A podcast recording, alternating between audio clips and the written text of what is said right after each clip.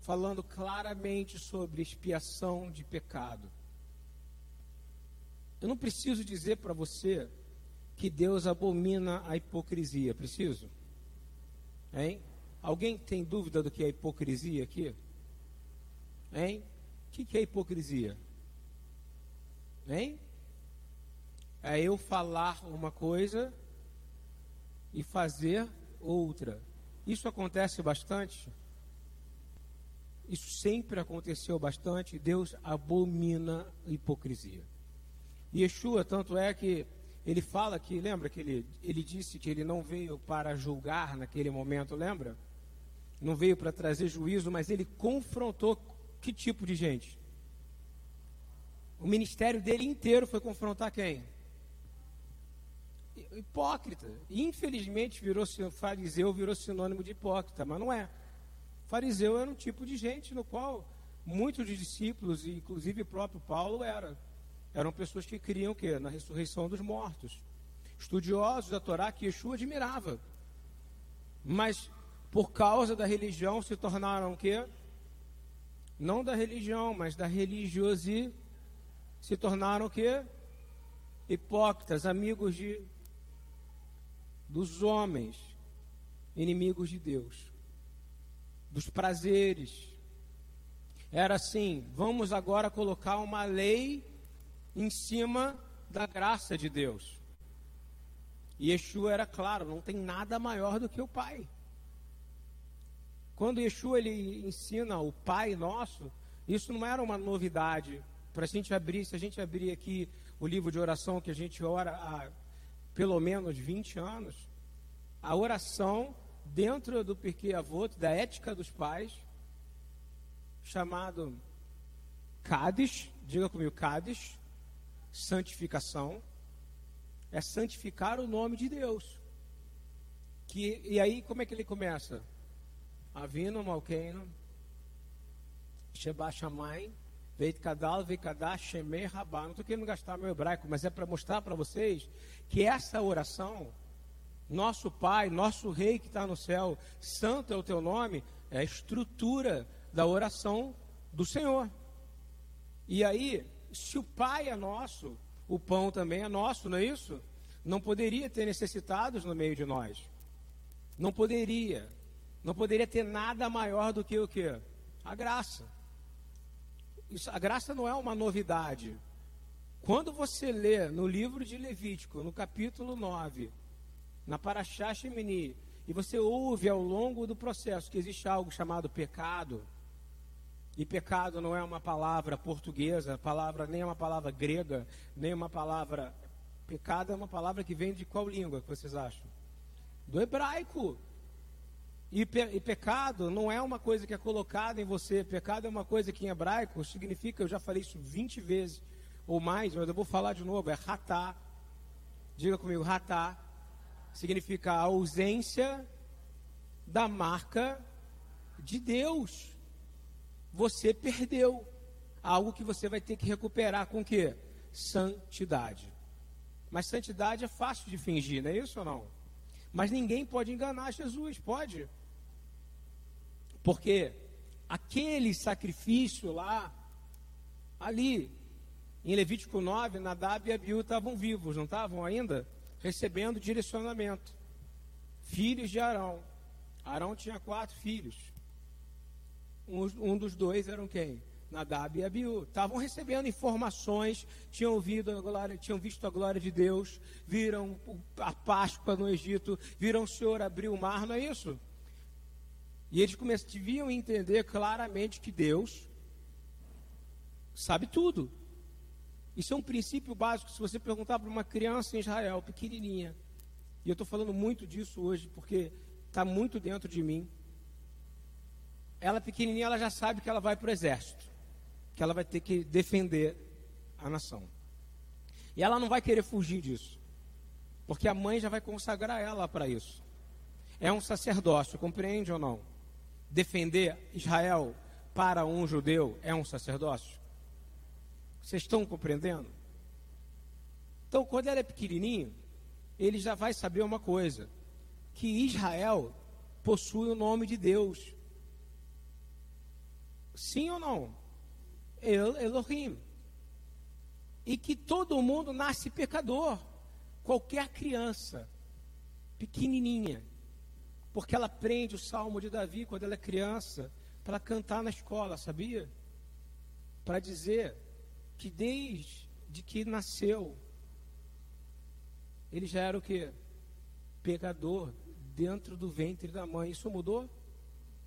Isso é ensinado, porque é a única maneira de eles irem para a guerra cantando, dizendo: Senhor, perdoa, porque nós não temos como vencer essa guerra pelo nosso braço.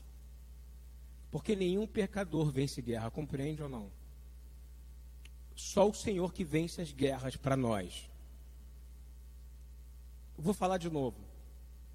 É uma ilusão que está acontecendo no mundo. Yeshua, ele profetizou tudo isso. Nós estamos num mundo sem a marca de Deus. Você compreende isso? E está todo mundo preocupado com a marca do diabo. Em vez da gente buscar a marca de Deus. Eu preciso de buscar a marca de Deus. Eu preciso voltar para a cura, para uma vida restaurada, para uma vida onde eu tenha paz, onde eu consiga descansar e você também. A gente não pode passar pela vida Presta atenção que isso é muito importante. Passar pela vida. Isso não existe passar pela vida. Essa vida é uma preparação para a sua eternidade. Então, se você compreendeu que Deus é soberano, que aquela criancinha de pequenininha já sabe que ela só tem uma maneira, e eles aprendem a cantar desde pequenininho: Mashiach, Mashiach, Mashiach, Shelemah. Messias, Messias, Messias, eu creio com fé plena que o Senhor vai voltar. Ué, mas como é que eles podem orar isso? Porque eles sabem que não há sacrifício mais, eles sabem que não tem mais templo, eles sabem que os holocaustos das guerras não é suficiente para perdoar pecado. E todo mundo que crê na palavra de Deus sabe que se não houvesse um sacrifício se não houvesse o sacrifício puro, imaculado, de um sangue incontaminado, nós não estaríamos de pé aqui. No nome e na autoridade de Yeshua, eu peço que se você ainda acha que você está de pé, pela força do seu braço, que essa arrogância caia agora. Você está de pé por causa do sangue do Cordeiro de Deus que tirou o pecado do mundo. Você está de pé por causa disso. E aí eu tenho que falar sobre religiosidade e sobre hipocrisia e sobre orgulho. Por quê? Porque a doença que aconteceu. Vocês precisam entender que até 1800, presta atenção, a gente só tinha no mundo inteiro, no mundo inteiro, sete versões da Bíblia. Você consegue imaginar isso? Quase ninguém conhecia era para pouquíssimos. Em 1930, tipo, eu anotei para não falar assim da minha cabeça, porque é um número para você entender que está se cumprindo o que o Senhor falou. Yeshua, quando fala, presta atenção, isso é muito importante. Yeshua, quando fala em Mateus 24, ele tinha dado uma exortação em Mateus 23 enorme sobre os religiosos. Chama eles de hipócritas, bate bastante nesse aquisito da hipocrisia. Porque ele queria que o povo dele se arrependesse. Você acha que o Espírito de Deus não quer a mesma coisa hoje? E aí eu vou falar por mim e para você. Não é um hipócrita falando para outros. Nós queremos ser curados nessa manhã. Se algum ensinamento errado foi nos dado, se alguma coisa, tá, a gente está lá em cima achando que a gente é melhor em alguma área, ou por muito fazer, ou por muito falar, homens muito mais santos do que você e eu, mulheres muito mais santos que você e eu, caíram e morreram. E perderam a chance de poder estar nesse hall de pessoas que vão passar a eternidade para a salvação do Senhor e para a glória de Deus. Eu estou falando sério. Você imagina que Nadab e Abiú Você imagina, vou falar de novo, que Nadab e Abiú sabiam de tudo isso. Eles viram tudo isso. E aí, de repente, eles resolveram, no capítulo 10 de Levítico, abusar da sua hipocrisia. Hipocrisia, falar uma coisa e agir de uma forma diferente, concordam? E levantaram fogo estranho ao Senhor, sabendo exatamente o que o livro de, de Êxodo nos mostra, que incenso é coisa santíssima a Deus. Esse incenso direciona o que, que é santíssimo para nós hoje em dia. Já que a gente não tem um tempo, que a gente não está incensando nada. O que, que é o incenso para nós? Isso, Ledir. Isso, a nossa oração. A sua oração vai determinar a pureza de quem você é. Porque não é me mostra só quem você é, me mostra o que você ora, que eu vou te conhecer. Deus, ele está recebendo, não está recebendo não? E a gente tem que tomar cuidado para nosso incenso não ser o que? Fogo estranho. Tudo é um apontamento para esse período, porque Yeshua hoje está onde? A destra do Pai, mas ele é o nosso sumo sacerdote, pela ordem de Melquisedeque. E ele está lá recebendo o incenso. E que não seja você ou eu como Nadab e Abiú. Vocês estão entendendo que analogia é essa? Porque se for sua oração, o problema do mundo evangélico e do mundo cristão, não estou criticando ninguém, estou falando da realidade. É uma cultura. O problema é grave. O problema é grave porque Tiago já vai falar isso. Ele vai dizer assim: quando alguém tiver com fome, quando alguém tiver doente, quando alguém tiver sem roupa, quando alguém tiver com algum problema, e você falar: espera aí que eu vou orar por você e tchau. O que, que ele fala? O que, que ele fala? Dá de beber, dá de comer, cuida, liga, pergunta. Não seja um evangélico hipócrita. Não seja um fariseu hipócrita. Porque a tua oração vai ser vista como fogo estranho. Porque você podia fazer e não. Quem está entendendo aqui? é grave, porque esse é o problema deste nosso século. Quantas vezes você está mal e alguém. Aí você fala com essa pessoa e alguém diz: Estou orando por você. E não custaria nada para a pessoa, talvez, te ligar antes de você falar com ela. Custaria? A gente tem que sondar aonde está a hipocrisia dentro da gente. É a única maneira de sermos curados da libertação dessa teologia maligna ensinada, criada lá atrás, num ambiente onde alguém tem o poder de perdoar o seu pecado, de trás do confessório, como fala, confessionário. Daí que vem a fé de uma pessoa que chega lá e ajoelha, vamos confessar, aconteceu isso, fiz aquilo, né? está perdoado. Não existe isso. Você precisa reconhecer os seus pecados diante de Deus e confessar eles. Conheço um menino que estava com problema de, de pornografia grave, mas grave. garoto bom, não conseguia sair da pornografia. Você sabe quanto mais está na internet, mais tecnologia, mais fácil está para pecar. Você sabe disso, não sabe?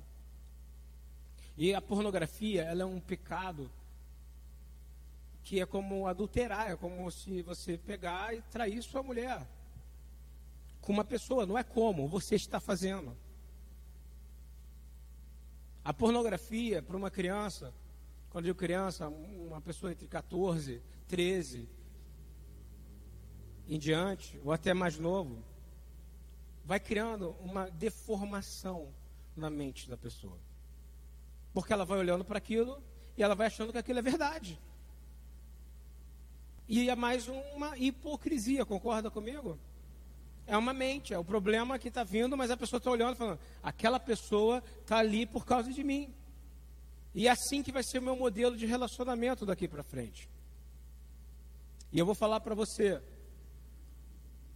até essa pessoa E eu posso falar porque ele está me ouvindo hoje. E ele é grato por causa disso. Assumir que isso era um pecado, ele não parava. Porque ele não considerava que isso era um pecadão, entendeu? Mas aí a palavra nos ensina que a gente tem que confessar, não é isso ou não? Não tem que confessar? Porque pecado que a gente acha, se eu perdoo meus pecados, não é não, Ana Lúcia? Serve de alguma coisa? A nível de consciência, zero. É assim que o psicopata se sente, que ele, ele mata a pessoa, no dia seguinte ele já cometeu alguma coisa? Não, porque já é normal para ele fazer uma psicopatia. Esse é o problema do que eu estou contando, da história das raízes dessa fé, que é a nossa fé.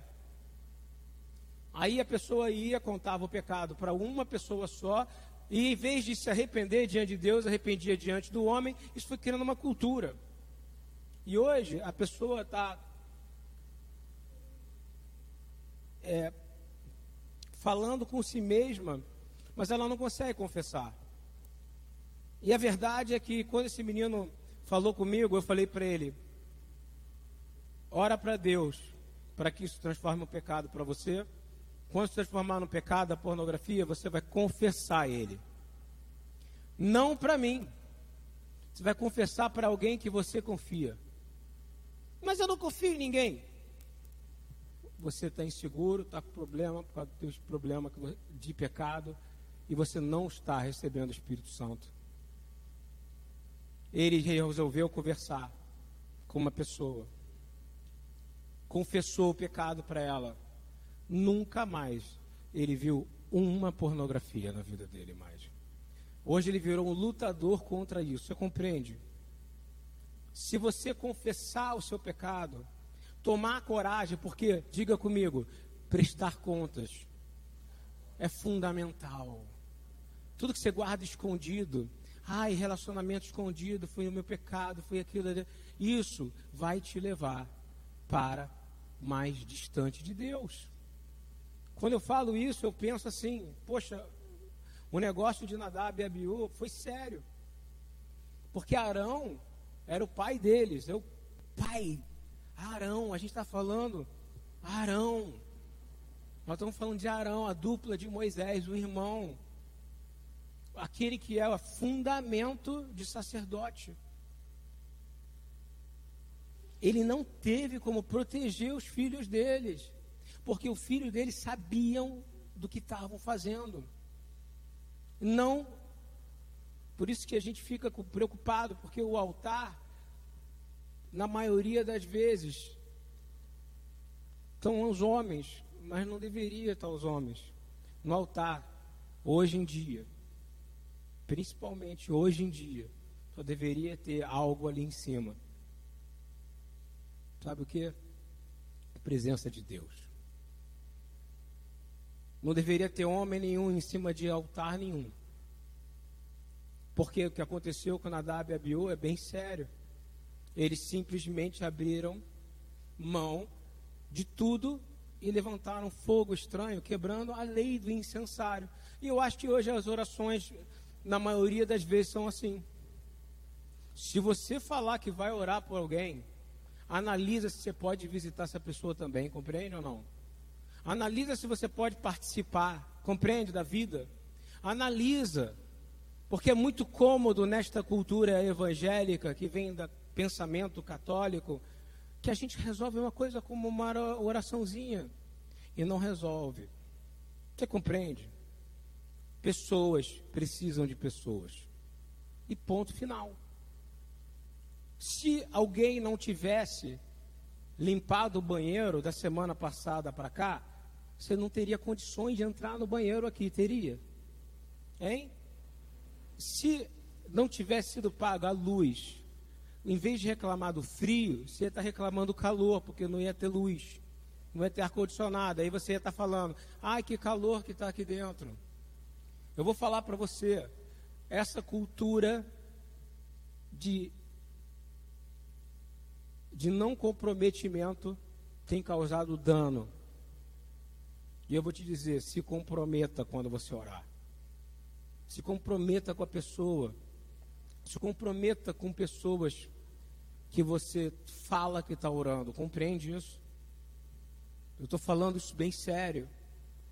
Porque caso contrário, Deus vai sondar o seu coração e vai saber se você podia ter ido, quantas vezes você podia ter perguntado se a pessoa precisava de alguma coisa, quantas vezes você podia ter feito, mas não, você falou, só estou orando.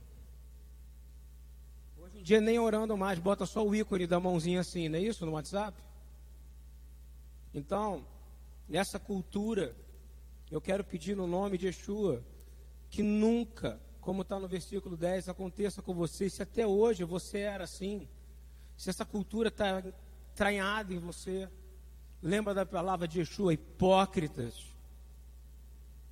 falam de mim, mas o coração está longe, ele está citando que ele mesmo disse aos profetas, e aqui eu quero dizer o filho de Arão, presta atenção, e os filhos de Arão, Levítico 10, 1, de novo, filhos de Arão, Nadab e Abiú tomaram cada um o seu incensário, depois de eles aprenderem como fazer e como não fazer. Vamos fazer. Vamos fazer. Deus está ouvindo a sua oração. E a sua oração é incensário. Está ouvindo? Lá no livro de Apocalipse fala o quê? Que os anjos estão recolhendo o quê? A oração dos santos, não é isso? Por isso que eu estou fazendo essa analogia. Porque é grave. É grave quando você. De novo, Deus está sondando o seu. Está sondando o meu. Está sondando o seu. E colocaram incenso sobre ele. Pudaram fogo necessário. E ofereceram fogo estranho perante o Senhor, o que não lhes ordenara. Então, saiu fogo de diante do Senhor e os consumiu e morreram perante o Senhor. Diga, morreram perante o Senhor. Quem crê que isso é verdade? Hein? Quem crê que isso é verdade? Não, você crê? Tá. Então você acha que uma oração vai resolver alguma coisa? Só uma oração. Ele quer saber o seu envolvimento completo e motivo da sua oração. Ele quer sondar o seu coração. O seu, o teu incensário hoje é o seu coração. O seu incensário hoje é a tua alma. O teu incensário hoje é a tua força. Ele sempre foi. Nadab e Abiú é uma história real para contar que para Deus não faz diferença se você é filho das pessoas importantes, é a prova de que filho de crente não herda herança nenhuma de crente é um assunto pessoal que cada um vai ter que passar. Deus está querendo dizer, isso é individual. E olha só, aqui é bem mais grave, porque ele não era da tribo de Levi, não era uma promessa para todos da tribo de Levi, mas não é a única vez que acontece isso. Acontece isso com, lembra dos, da tribo de Coré, que também são de Levi. O Senhor quer ensinar que ele não faz acepção de pessoas.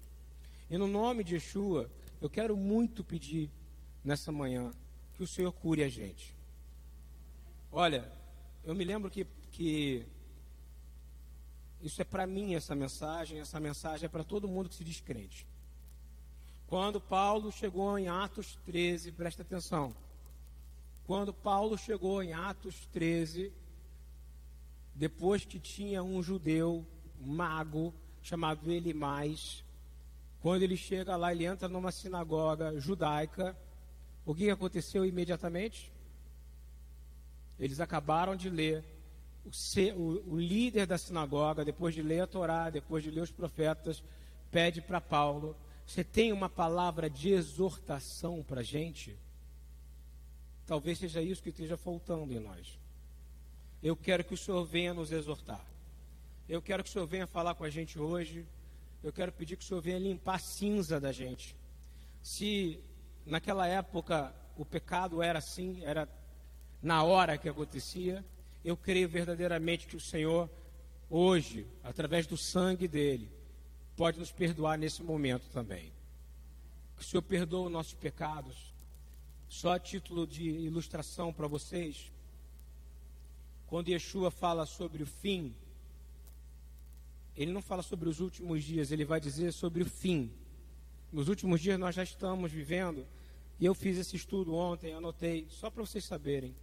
Em 1800, tinha sete traduções da Bíblia só. Ontem eu entrei numa de querer saber isso. Quase ninguém na Terra teve acesso, concorda? Até 1800? Sim ou não? Se só tinha sete línguas, quantos idiomas você acha que tem no planeta? Não sei, estou só falando. Eu não sou especialista nisso. Agora, em 1930, de 1800 a 1930, quantas traduções foram? De 7 para 900. Vocês estão entendendo o que, que aconteceu? Interessa. O Senhor vai usar da maneira que Ele quiser isso. Em 2023, subiu de 900 para 1.300 traduções. Glória a Deus, não acha não? Hein? Sendo que 500 traduções completas só para dialetos africanos. Vou falar de novo. 500 só para dialetos. Sabe o que Deus está fazendo? Cumprindo aquilo que Yeshua falou que ia acontecer. E o que, que isso tem a ver com hipocrisia? O que, que isso tem a ver com tudo que eu estou dizendo? Tem tudo a ver. Porque não adianta o homem querer usar a igreja como, uma, como objeto ou ferramenta de poder ou de governo. Aqui não é um lugar para homem governar, aqui é lugar para Deus governar. Ele vai usar pessoas para atingir aonde você não está atingindo, nem eu, porque nós não estamos sendo eficientes. Então nós pedimos, Senhor, nos transforma em eficientes a partir de hoje. E eu estou te falando, você concorda comigo? Tem alguma maneira de chegar à salvação se a palavra de Deus não chegar? Não tem. Então a gente está em 2023. Eu vou falar, vou fazer a contagem de novo. Desculpa que eu estou lento hoje, só Deus sabe. Sete traduções em 1800. 1930, 900. 2023, 1.300. Mais 500 são para dialetos africanos. Existem 7 mil dialetos que já foram traduzidos no Novo Testamento. Eu oro nesse momento e peço que o Senhor gere salvação nas tribos mais perdidas, Senhor. Que essas palavras, como a gente não consegue entender, a China tem 100 milhões de crentes em Yeshua. Os últimos serão os primeiros, irmãos. E no meio de um lugar que não dá para pregar, como é que você faz? A palavra vai chegando. A palavra vai chegando assim como chegou em você para mim. Para isso eu peço, Senhor, que a hipocrisia caia dos púlpitos brasileiros, Senhor.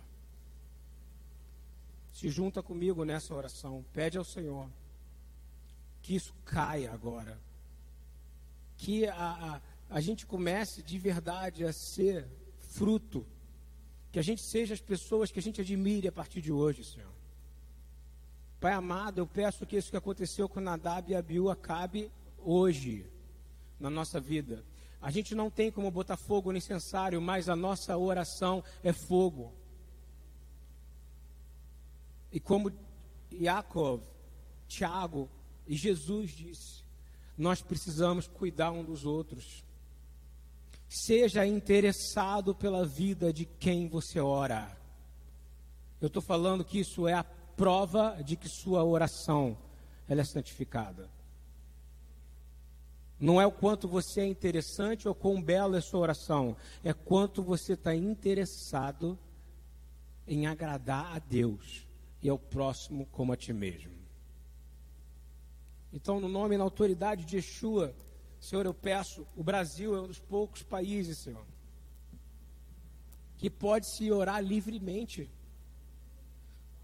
Que podemos estar aqui com uma placa enorme escrito Jesus, a outra igreja que abriu ali o prédio, abriu casas do filho de Abraão, a outra que abriu aqui na frente, todo dia abre um lugar novo. Mas é convertido pregando para convertido, pouco interessado pela vida do próximo. Eu quero pedir no nome de Yeshua que entre agora o interesse na sua oração pelos santos do corpo da igreja. Pode ter o irmão precisando que você ligue para ele. E aí, a sua oração ela vai ser não só o incenso invisível que você sabe, mas vai ser algo que o Senhor está recebendo. E está falando que o que sai da boca, da sua boca, não é inútil, é prático. Yeshua é bem bastante prático, não foi? Ou não? Dá para ser mais prático do que morrer por você? Dá para ser mais prático do que dar a vida por você? E ele fala que você tem que dar a sua vida pelo seu irmão. Eu estou mentindo? Uma nova lei eu vos dou. Que vocês sejam como eu. Porque não há bem maior, não há alegria maior, não há bênção maior para o Pai do que um irmão que dá vida por outro irmão. Então, Pai, no nome de Yeshua, eu encerro esse, essa pequena pregação sobre a Paraxá Shemini, pedindo aqui que o Senhor perdoe meus pecados, Senhor. Pelas pessoas que eu poderia ter procurado, pelas pessoas que eu poderia ter cuidado, que eu poderia ter tratado, pelas vezes que eu achei que já fiz o suficiente, e usei versículos tipo: agora vou balançar o pó da sandália do meu pé. Eu quero pedir perdão, Senhor, pela religiosidade que habita em mim. E quero pedir que todo mundo aqui seja sarado nessa manhã. Que todo mundo aqui saia daqui pensando assim: ele falou para mim? Falei, porque eu falei para mim também. Que você saia daqui feliz, que você está sabendo que dialetos e dialetos estão recebendo a palavra de Deus e que Yeshua morreu por isso, e que homens estão morrendo por isso, mulheres estão morrendo por isso. Que a nossa oração livre no Brasil morra para a religiosidade, cresça o Cristo vivo. Pai amado, Pai querido, venho nessa manhã, Senhor, Tu sabes o meu coração e conhece o coração de cada um aqui. Qual é a prioridade de cada um? Qual é a minha prioridade? O Senhor sabe. Se alguém está precisando confessar pecado, faça como aquele menino fez e foi liberto. Às vezes o seu pecado não é a pornografia, é outro. Você precisa confessar o seu pecado para alguém do corpo da igreja. É a única maneira de você ser salvo. Quando você vê pessoas repetindo pecado depois de pecado, problema depois de problema, é porque não está abrindo sua boca e confessando e pedindo perdão. Há grandes coisas para o Senhor agir nesse lugar aqui. Há grandes coisas aqui. O Senhor está fazendo grandes coisas nessa manhã. Eu não tenho dúvida nenhuma que isso que está sendo falado aqui está ecoando no nosso coração. Eu não tenho dúvida que o Senhor me levantou hoje, de manhã, e me deu um número, e eu fiquei anotando esses números. Nós hoje temos 1,2 bilhões de evangélicos no mundo. Isso era algo impossível a pensar. Faz alguma coisa com esse povo todo, Senhor que não seja conhecido por evangélicos, que não seja conhecido por cristãos, mas que seja conhecido pelo poder de Deus. Através de arrependimento, através de perdão de pecado, através de quebrantamento, Senhor. Senhor, 2,3 bilhões de católicos, Senhor.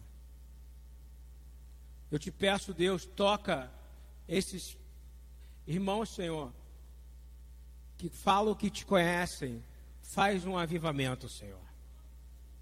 Peço pela minha família maronita. Peço por todos da minha casa. Por todos os descendentes de portugueses aqui. Pai amado, Pai querido, vai libertando a gente. Tira o fermento dos fariseus de nós. Yeshua estava dizendo: tira a hipocrisia e fala para os apóstolos simplesmente o que eu estou pregando aqui. Tira o fermento quando ele entra no barco. Tira o fermento, tira o remédio. Senhor, no nome de Yeshua, que a gente, para orar para alguém hoje, a gente lembra da responsabilidade, o peso que é orar, que toda vez que você for orar, você lembra de Nadab e Abiú a partir de hoje.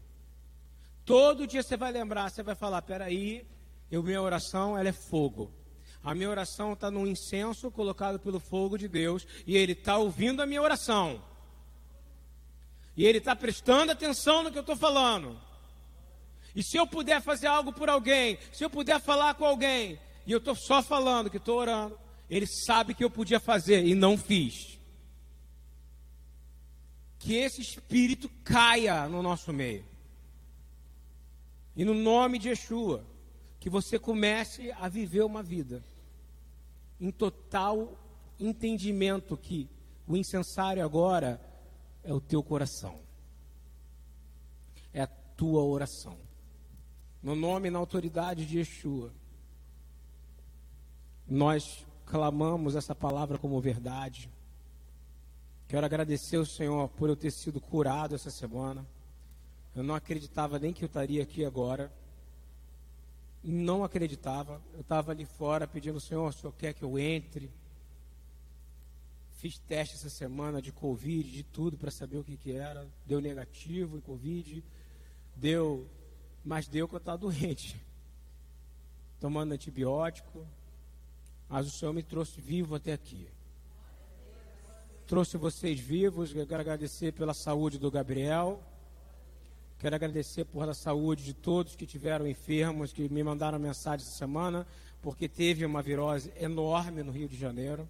Louvado seja Deus que todos estão vivos para a glória de Deus.